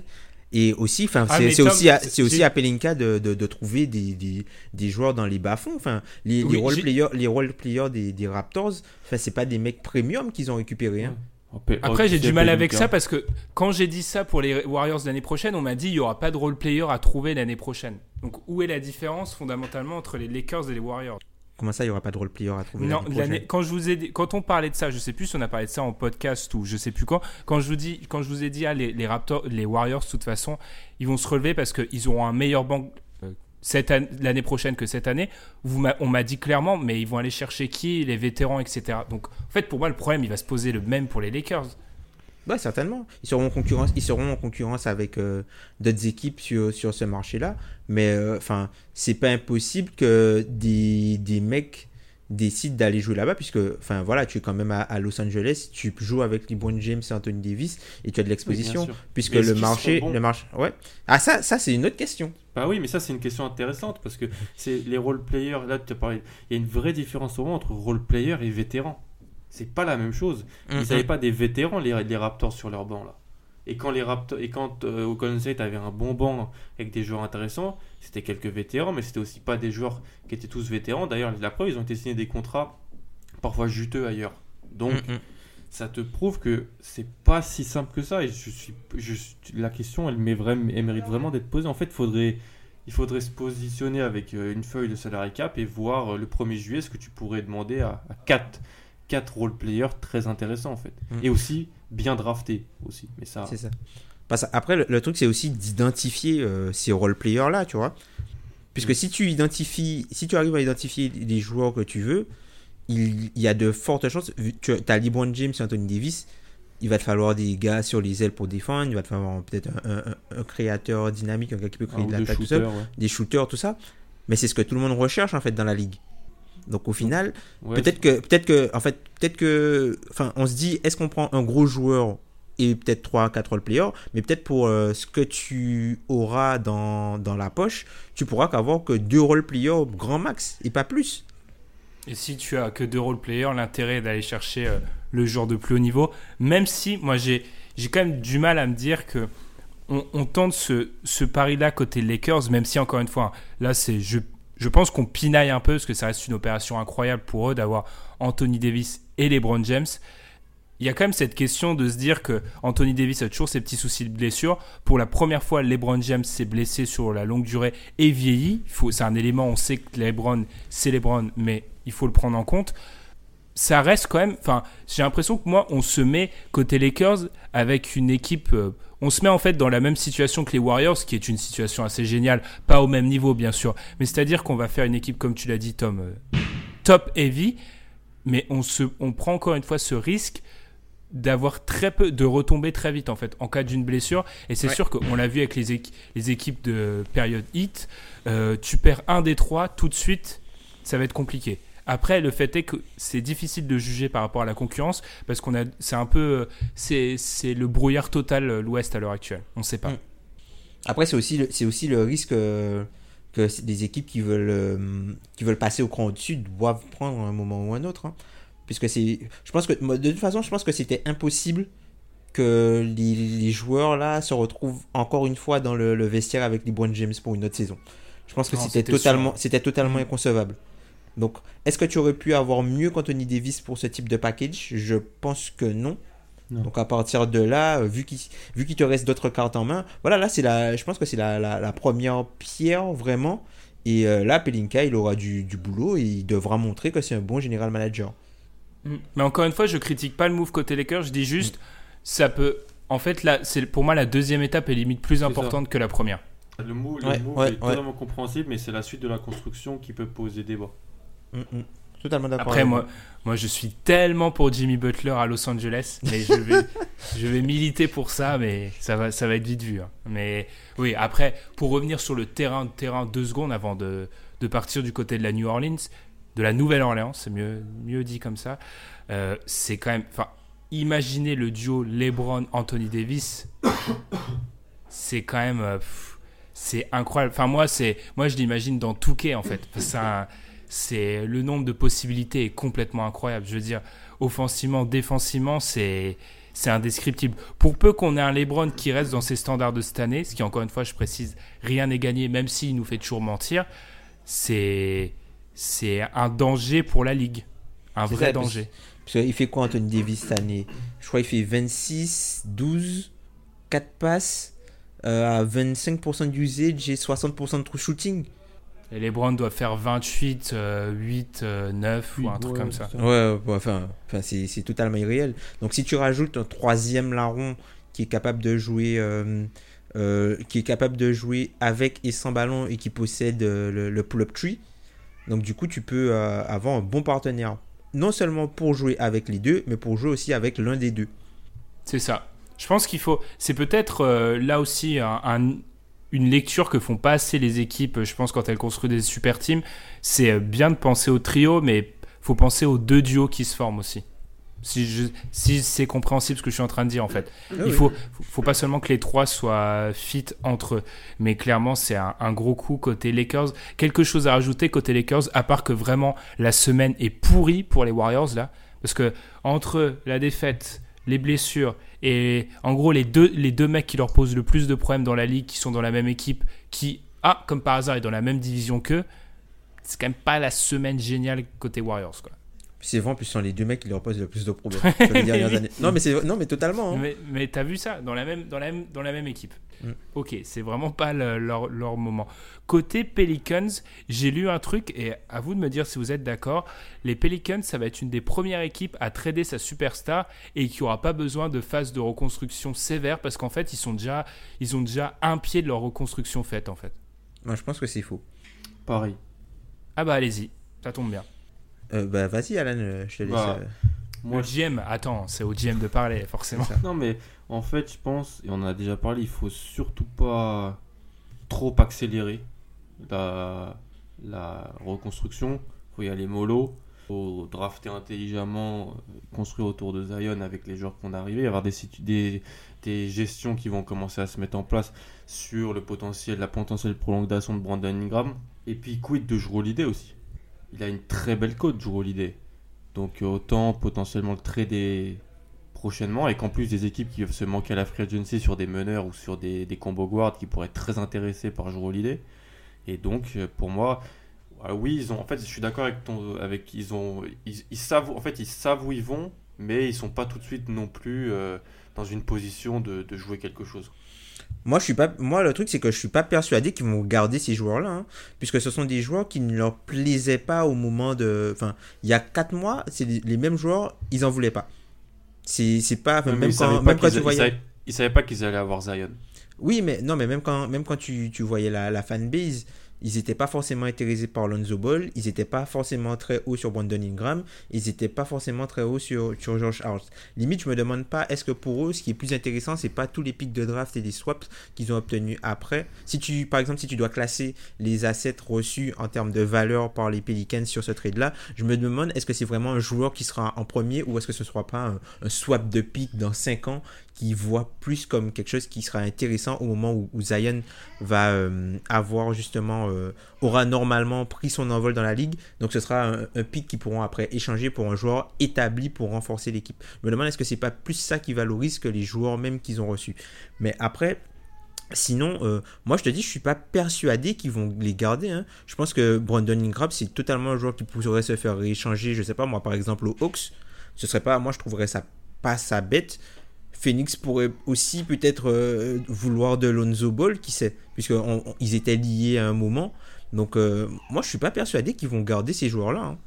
Je suis d'accord avec ça et je suis en train de me dire réflexion, pas du tout. C'est pas du tout réfléchi, mais j'ai l'impression que là on parle, c'est de la spéculation en fait là. J'ai l'impression qu'on parle. Il y a des joueurs à NBA, j'ai l'impression c'est des actions euh, au CAC 40. C'est incroyable. C'est-à-dire qu'en fait, on les, on les échange pour leur valeur, mais personne veut les regarder, veut les garder. Mm. C'est un peu complètement contradictoire comme truc. Quand même. échange pour que ce qu'ils peuvent t'apporter dans un échange en fait. Ouais, c'est incroyable. Après, juste un point, euh, ça remonte un peu dans la conversation, mais Alan, moi je suis pas persuadé, tu vois, que trader euh, Drew Holiday, ce soit une bonne idée. J'ai l'impression que ces reconstructions où on met que des jeunes de 22 ans, c'est pas mm. super c'est pas toujours la meilleure idée. Et garder un mec établi, même s'il a une grosse valeur comme peut l'avoir Drew Holiday, ça peut être quelque chose d'assez positif. Après, je suis d'accord avec vous.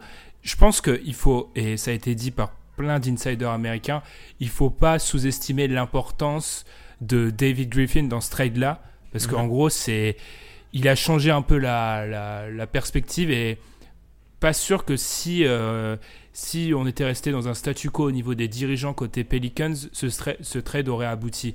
Ouais. Après, je suis d'accord que c'est des joueurs qu'ils n'ont pas voulu. Après, c'était des joueurs que l'ancien régime, dont l'ancien régime ne voulait pas. Je reste persuadé qu'il y avait un peu d'animosité entre les deux front office et que plus que le fait qu'ils voulaient pas des joueurs euh, proposés, il y avait aussi le fait qu'ils voulaient tout, tout simplement pas d'un trade avec les Lakers. Mais je sais pas, je reste, je suis un peu plus d'accord avec la phrase que j'ai pu dire que vous. Je pense qu'ils sont bien partis après euh, à voir ce qu'ils vont faire de leur pic. Et bien sûr, ils vont pas. Euh, il va avoir d'autres moves, mais je pense que Griffin, c'est un mec sur lequel on, peut avoir une certaine confiance par rapport à ça. Mm. Mais moi, je pense que justement, la raison pour laquelle le deal a traîné, c'est que eux, ils voulaient absolument Jason Tatum. Ah, donc en fait, ils ont, ils ont fait monter la sauce avec les Lakers, mais Intéressant comme théorie. C'est un peu sorti, hein. c'est ça que. Parce que cette offre-là, cette, voilà, cette, cette offre-là, elle, elle, elle, est valide, elle est valable depuis euh, des mois, quoi. As pas mais là, tu vois, elle a, elle a pris de la valeur avec euh, le fait qu'ils sont le, choix, le pick 4, quoi. Elle a, je pense que ça a, pu, ça a pu changer les choses aussi. Ouais, c'est la, la, même, la, la même offre avec le pick 4, quoi. Ouais, mais ça devait être le pic quoi euh, en février quand, ça 8, 9 des pourparlers. 8, 9, 8, 9, ouais. Est-ce que, mais toi qui, toi qui es spécialiste draft, est-ce qu'il y a une grosse différence entre le pick 4 cette année et le pick 8-9 euh, Non, c'est un peu la position du con cette année, dans le pick 4. Sans être. Ben, bah, du coup, vaut mieux limite avoir le, le pick 8 si tu trouves un joueur dans le même pool, puisque tu le paies moins cher, non? ouais. mais il y a des équipes, il y a déjà des grosses rumeurs sur des équipes qui voudraient récupérer le 4. Ah oui, aussi, c'est vrai. Et qui, et seraient prêts à envoyer des jeunes et des pics pour aller. Euh, donc les Pélicans pourraient encore plus, euh, peut-être rajouter un ou deux jeunes, euh, encore plus de pics. D'ailleurs, Alan, spécialiste S-Draft, Euh, de 1, est-ce que tu penses que les Pelicans vont garder les deux choix? Et de 2, si jamais ils venaient à garder ce choix, ce qui pour moi serait peut-être une erreur, euh, ils Mm. peuvent viser qui? Est-ce qu'ils peuvent le garder Euh, Ouais, ils peuvent le garder. Euh, ensuite, il y a beaucoup de, de gens qui parleraient plus d'un ailier, tu vois, avec le poste 4. Moi, je suis un petit peu moins chaud que la moyenne sur euh, les Jared Culver, DeAndre Hunter, par exemple. Moi, je vois plus. Moi, c'est vraiment plus Darius Garland, qui, donc c'est un meneur, un vrai meneur, qui me plaît là. Et c'est pour ça que ce pick 4 génère beaucoup d'attrait de la part de franchises comme les Bulls, par exemple Mhm. ou, les Bulls qui seraient vraiment prêts à monter euh, en 4. C'est les grosses rumeurs euh, qui, peuvent, euh, qui, sortent de- depuis 24 heures. Après, est-ce que tu prends le meilleur joueur disponible ou est-ce que tu prends le meilleur, le meilleur fit? Moi, je pense que quand tu te reconstruis, même si avec Zion, tu as un joueur qui a besoin déjà de joueurs qui fit autour de lui, tu prends le meilleur joueur disponible si tu veux garder ce choix 4. Je- moi, je prendrais, je prendrais Garland. Mais, mais ça, voudrait, et ça pourrait aussi accélérer les pourparlers pour échanger Holiday au cours de la saison, par exemple. Il finit quand le contrat d'Holiday? Il a encore euh, trois saisons. Ouais, 3 ans, donc Ouais, il a encore trois saisons. il a une belle valeur quand même, parce Ouais. que tu peux encore l'avoir pour, euh, pour du temps quand même. Bah, c'est All NBA First, euh, All NBA euh, Defensive First Team, hein, All, euh, euh, je roule Mm. l'idée. Donc c'est pas rien. Et puis euh, surtout, moi je pense que c'est vraiment une. Enfin, tout ce que David Griffin dit autour de, de, de Holiday, je pense que c'est aussi pour faire monter sa valeur. Quand généralement, quand tu dis qu'un joueur est intransférable, tu vas pas si tu veux transférer un joueur, tu vas pas dire ok, on est ouvert euh, parce que les gens vont se dire ok, ben de toute façon, tu as dit qu'il est disponible, donc on va te donner, euh, allez, 50 centimes sur un dollar par exemple, comme les, Américains aiment dire. Alors que quand tu as un, joueur qui, euh, tu dis que, enfin, qui, qui, intransférable pour toi, bah, du coup, tu peux facilement faire monter les enchères, surtout que c'est un joueur qui est sur une position où il y a pas mal d'équipes qui auront un besoin à cette position-là. Donc, tu peux faire monter les enchères, par exemple, avec une équipe comme Utah, ou par exemple avec une équipe comme, euh, comme Indiana, par exemple. Ou même, même, ou même Chicago et, et Phoenix qui sont à la recherche de, de- de ce fameux poste 1. Enfin, 1-2. Mais pour vous, enfin, question, dans l'optique d'un trade de Drew Holiday, vous, vous allez chercher des jeunes? Non, quand même des joueurs, euh, un ou deux, un ou deux bons joueurs confirmés. Et, Bah alors jeune, pourquoi, tra- pourquoi trader Drew Holiday qui est déjà un bon joueur confirmé? Parce que est-ce que Drew Holiday veut être. euh, est-ce que Drew Holiday veut pas peut-être au bout d'un moment gagner aussi et viser. euh, Après, si on Ah, parle mais- de Chicago et Phoenix, c'est vrai que c'est un peu. Puis on, on va être, on est pro joueur, mais on va être terre à terre deux secondes. Ce que veut Drew Holiday en tant que franchise, j'en ai un peu rien à foutre. Désolé, hein, mais Non, mais raison. Après, je, je- en fait, moi, je peux comprendre ça, mais pour moi, ça serait le- un potentiel trade de Drew Holiday, c'est plus dans un an, un peu, Hmm. qu'on ait déjà vu un peu ce que donne cet effectif et ensuite euh, qu'on bouge Ouais. maintenant. Enfin, j'ai j'ai vraiment peur euh, du camp de vacances, moi. Ouais, ouais, ouais, Enfin, ouais, totalement. Puis c'est sûr que Drew Holiday, Drew Holiday, c'est vraiment, ça a l'air d'être un joueur respecté, respectable Totalement, dans le vestiaire. Donc Mhm. vraiment quelqu'un qui peut vraiment bien modeler tout ça. Et, et d'ailleurs, si on parle terrain, avec Lonzo peut être Ouais, ça, c'est du sale. Ouais, défensivement, c'est très sale. Et même offensivement, même avec euh, Zion, si jamais il, est en santé, Lonzo Ball, je pense que ça peut être intéressant. Et s'il est gardé, puisque comme, comme je l'ai dit un petit peu plus tôt, on ne sait pas en fait ce que comment David Griffin perçoit en fait ces joueurs-là, comment lui il les évalue. La question, c'est plus Ingram, moi, si je me, si je me place du côté de, des Pélicans. Il y a les problèmes de santé, les problèmes de blessures Et le contrat. et le contrat. C'est quand même euh, des questions importantes. C'est intéressant votre analyse parce que on voit vraiment qu'en fait, en vous écoutant, et je pense que les auditeurs auront le même sentiment, en fait, pour vous, c'est c'est passager beaucoup de ces joueurs à- aux Pelicans et c'est juste euh, c'est un transit en fait avant d'aller à un autre endroit. Mais Ingram, par exemple, tu, quand tu, tu, tu le prolonges sur euh, les 4 ans, tu lui proposes une, une prolongation cet été? Moi, je pense que en, fonction de, son état de santé, j'essaie de lui proposer, euh, euh, une, prolongation puisqu'il a montré quand même énormément de choses, Brandon Ingram en deuxième partie de saison. Si jamais ses soucis, ses pépins de santé sont sont euh, derrière lui, je pense que tu pourrais lui proposer quelque chose puisque moi, l'idée que je m'en fais, c'est peut pas être un joueur qui a une valeur négative, donc tu pourras toujours le rééchanger plus tard, puisque c'est un ailier qui a une très grande envergure, qui est capable de faire des choses avec le ballon et qui peut jouer à plusieurs positions. Donc je pense que ça, ça a quand même de la valeur et ça vieillira pas mal, hors blessure. Et après, le truc qui me fait peur, c'est si jamais tu le prolonges pas, vu l'été qui s'annonce en 2020, vu que là, il y a pas mal d'équipes de, d'équipes qui vont rester sur le carreau. Ce sera la course euh, un peu à l'armement sur les RFA. Tu auras Ben Simmons qui risque d'avoir le Marx. Et après, tu as Brandon Ingram et, Jalen Brown. Donc, si tu as des équipes jeunes qui sont en train de monter, qui veulent, par exemple, les Hawks, tout ça, ça leur coûte rien de faire euh, comme un peu ce qu'a fait Brooklyn, de proposer un max à ces joueurs-là. Et tu te retrouverais peut-être en position de, de matcher, alors que tu veux pas matcher cette offre-là. Moi, c'est oui, je suis d'accord. Mais après, je sais pas ce que Ben en pense, mais les problèmes de santé m'inquiètent un peu quand même. Les problèmes de santé m'inquiètent aussi. Après, on va dire qu'on tourne en rond, mais ça reste un, c'est un, un joueur sur le poste qui reste vital en NBA. Enfin, il suffit encore de voir. On n'a pas parlé de ça par rapport au final, mais encore un ailier MVP des finales. Enfin, je veux Ouais. dire, euh, Ouais. ça tourne autour de ça. Donc, avoir un jeune joueur avec du potentiel sur ce poste-là, ça reste, ça reste intéressant. Je, honnêtement, je serais prêt à le re-signer parce que je donne toujours de la valeur au. En fait, moi, c'est assez bizarre mon, mon rapport aux blessures. C'est que je suis prêt à le laisser passer pour un jeune joueur parce qu'on a vu des trajectoires de, bless- de, de carrière où ça se guérit.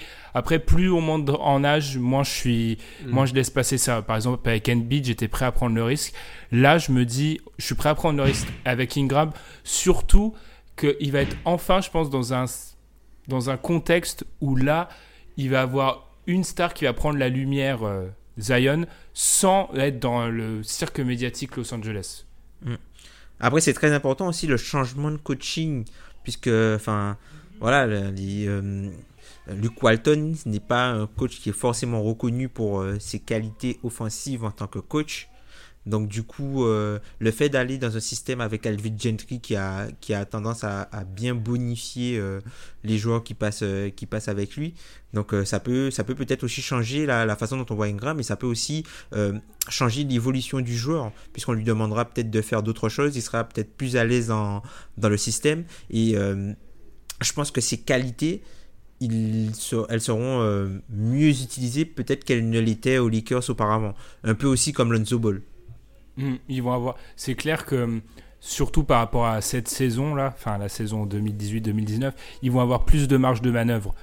Après, je- moi, je, je- c'est là où je diffère un peu par rapport à vous. Je pense pas que ce soit des joueurs euh, qui, vraiment en transit. Peut-être que certains vont bouger, mais je pense que ça, ça te fait quand même une, une belle, euh, un beau groupe de joueurs pour commencer à, à tout de suite euh, une transition. J'appellerais pas ça une reconstruction, j'appellerais ça une transition. C'est, tu, tu deviens à peu près le, un peu le nouveau Denver, quoi. Un peu le nouveau Denver il y a, il y a 3-4 saisons, enfin 2-3 saisons. Ouais. Avec, av- alors euh, le, le parallèle il est hasardeux, mais en gardant toujours ce free agent, euh, ce free agent, ce vétéran qui a été Paul Millsap, bon ils l'ont amené du côté de Denver, mais toujours le garder. Enfin pour moi c'est ultra important, je touche Ouais. pas à Drew Holiday. Hmm. Non, tu Sauf, s'il demande son ça. transfert. Ouais, sauf s'il demande son, transfert. sauf s'il te fait une Eric Bledsoe, genre. Mais après, c'est, ça, ça ressemble à être le, le, le style du gars. euh, bon. Bon, après, on sait pas. Hein. Mais moi, je trouve que quand même, les, les Pelicans, enfin, ils se sont quand même bien débrouillés, sachant qu'ils avaient très peu de marge de manœuvre. Ah oui. Mm. Ah bah, le dernier mois des Pélicans est exceptionnel. hein. Oui, on va dire qu'ils se sont mis dans cette position-là, mais c'est vrai qu'ils avaient très peu de marge de manœuvre et ils ressortent avec énormément de choix de draft, exa- et- etc. Après, moi, j'avoue que beaucoup de mon jugement par rapport à ce trade côté Pelicans est, est fait via euh, l'arrivée de, de David Griffin parce que honnêtement, le front office n'aurait pas bougé, euh, donné euh, plein de choix de draft à une équipe qui, en l'occurrence, à part drafter Chris Paul et Anthony Davis ces dernières années, n'a jamais été euh, particulièrement inspiré quand il s'agit de la draft, ça m'aurait inquiété. À voir. Et puis qui a, qui a pas non plus donné les meilleurs contrats aux agents libres. Aussi, Ah, mais ça, les- ça, bah, ça c'est, c'est, c'est, c'est cruel, mais bon, c'est. Malheureusement, ils ont, ils ont, ils ont rushé, voilà, ils ont rushé. Espérons que voilà, ils auront appris, euh, ils auront appris de ces erreurs-là. Après, bon, David Griffin, c'est, un tout autre type de, de, de, de gest- gestionnaire des, des opérations basket, puisque, enfin, au final, le GM ce sera euh, Langston, je crois, Trevor Langdon, pardon, Mm. qui était euh, assistant GM aux Nets. Donc, tu vois, lui, lui aussi, ça peut être aussi un- un- intéressant puisque aux Nets, ils ont eu un, ils ont eu un plutôt euh, un, bon bilan dans tout ce qui était euh, récupérer des joueurs euh, bas à la draft et même les développer lorsqu'ils les ont intégrés et les, bien les cibler. Donc, ça peut être aussi quelque chose qui- qu'ils ont évalué en récupérant Brandon Ingram et, et- et tout ça. Peut-être que eux, en fait, ils évaluaient ces joueurs-là différemment que la valeur qu'ils ont dans le prisme de la ligue et l'ancien régime. Et ça, c'est quelque chose qu'on ne sait pas, par exemple. Mm, ouais. Il est projeté différemment dans leur système. dans le- C'est ça. C'est ça. Puis oui, même s'il y a un GM, faut pas, faut pas se leurrer. Griffin a pose quand même sa patte et a une, je pense, une influence déterminante sur euh, la franchise, ce qui est pas, ce qui est plutôt positif. Je sais pas si vous avez quelque chose à rajouter sur sur ce trade, ce qui m'a donné plein d'idées de sujets que j'aurais dû noter pour euh, notre été. Déjà sur, euh, est-ce qu'on n'est pas, et ça encore, ça c'est encore un titre euh, putaclic, désolé du mot, mais est-ce qu'on n'est pas arrivé dans un moment où les joueurs sont devenus super puissants et peut-être trop puissants? On est, Ouais. on est pro-joueur ici, on l'a jamais caché, mais là Ouais. on, a, on arrive quand même à un stade où, même pour des pro-joueurs, c'est assez effrayant de se dire qu'on est encore face à une superstar qui a demandé son trade et qui a réussi. Quel gain de cause, ouais. Bah, Enfin, c'est- ça. Hein, écoute, ça hein. pose beaucoup de questions. Ça pose énormément de questions, je trouve. Non, mais c'est vrai, après, c'est c'est le, c'est le, le player empowerment, tu vois. c'est Le truc, Mm. c'est que ça marche pour tous les joueurs qui l'ont fait. Si jamais tu as eu. Je, je sais pas, moi, si par exemple le joueur demandait son transfert et il était dans- envoyé dans une pire situation, je pense qu'il y aurait eu plus de risques. Je pense que en- à demander son transfert, je pense du côté des joueurs. Mais là, à chaque fois qu'un mec demande son transfert, il arrive dans une meilleure situation et il peut viser les playoffs, il peut jouer le titre. Voilà, c'est il a, il a exactement ce qu'il veut. Donc, euh, je pense que ça va continuer à, ça va continuer à, à- ça va continuer de la sorte puisque ça marche pour tous ceux qui ont testé. Après, à voir, pour l'instant, c'est limité à un petit groupe de joueurs, une élite. Le, le, le travers qui, sur lequel on pourrait arriver, c'est que cette situation arrive à des joueurs euh, plus lambda, en fait. Bledsoe, eh, il a gagné lui. Ouais, mais Bledsoe, c'est un peu le seul contre-exemple qu'on a. Pour l'instant, on a que des joueurs de très très haut niveau, des multiples stars qui ont demandé ça. Est-ce que tu peux le demander que quand t'es une multi-pop star Ouais, c'est ça, genre. sauf Pour, l'instant, pour, pour l'instant, mais jusqu'à quand ça va marcher comme Ouais, ça, en fait C'est peut-être la prochaine étape où, euh, je réfléchis, euh, Aaron Gordon va demander son trade. Ouais, ouais, ok, je vois, je vois. Ah, mais t'as raison.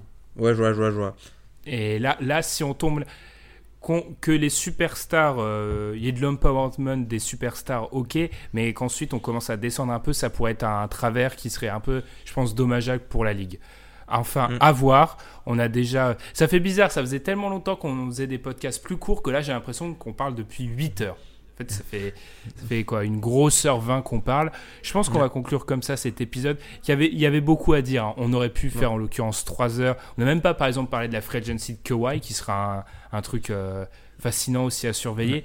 Les prochaines semaines vont être très très rythmées. Il n'y a, a pas de souci. La NBA, jusqu'à jusqu'à mi-juillet, je pense, il y aura de l'actualité à, à analyser sans trop de soucis. Bon, on félicite encore une fois les Raptors, parce qu'on a l'impression que maintenant tout le monde a oublié qu'ils étaient champions. euh, Le NBA, Ouais. ouais, c'est ça. les pauvres. Tout le monde oublie. Ouais, c'est ça. Mais après, pour enfin, juste une dernière chose sur le trade, moi je trouve que c'est quelque chose qui peut être euh, vu un peu comme du gagnant-gagnant, puisque les deux équipes sont sur deux timelines différentes, puisque tu as les Lakers qui, eux, ont la nécessité d'être compétitifs pendant le enfin, la fin du prime de LeBron James, et tu as les Pelicans qui, eux, visent euh, à très très long, à, à- vraiment moyen long terme, quoi. Donc c'est deux timelines différentes et je sais pas si on peut dire qu'il y a quelqu'un qui a perdu à, à puisqu'ils avaient des objectifs totalement différents qu'ils ont réussi à remplir. Après, j'ai du mal avec ça parce que on est toujours. Je pense que c'est la perversité de l'esprit humain. On cherche toujours un gagnant et un perdant à- au trade 2-3 ans après. On cherche toujours un gagnant et un perdant au trade. C'est incroyable, mais c'est comme ça. C'est c'est très rare que même quand le trade est équilibré, il n'y a pas une équipe qui, dans la, la narrative, euh, est pas désignée comme perdante. Mm. À voir. Du coup, c'est comme ça qu'on va conclure l'épisode 164 du podcast d'un Hebdo. Merci de nous avoir écoutés. Comme d'habitude, n'hésitez pas à nous suivre sur les réseaux sociaux, Facebook, Twitter, sur les plateformes où vous nous écoutez, Apple Podcast. Parce que oui, en fait, il faut vraiment dire Apple Podcast maintenant. Faut pas dire les autres trucs que j'ai pu dire avant. Podcast Addict, Spotify, SoundCloud, etc. Bref, suivez-nous partout pour avoir une petite alerte dès qu'un épisode est publié. Les gars, on va entrer dans la semaine où Alan, pour lui, c'est Noël, c'est la draft. Il est content. Mhm. N'hésitez pas à suivre, il va avoir du contenu one and done. euh, Déjà, écoutez tous les one and done depuis le début de l'année et vous pourrez faire semblant d'être un spécialiste, comme je vais le faire dans les prochains jours. et n'hésitez pas à suivre ce que Alan va, va produire ces prochains jours. D'ici là, on vous souhaite une très bonne semaine. Salut à tous Salut. Salut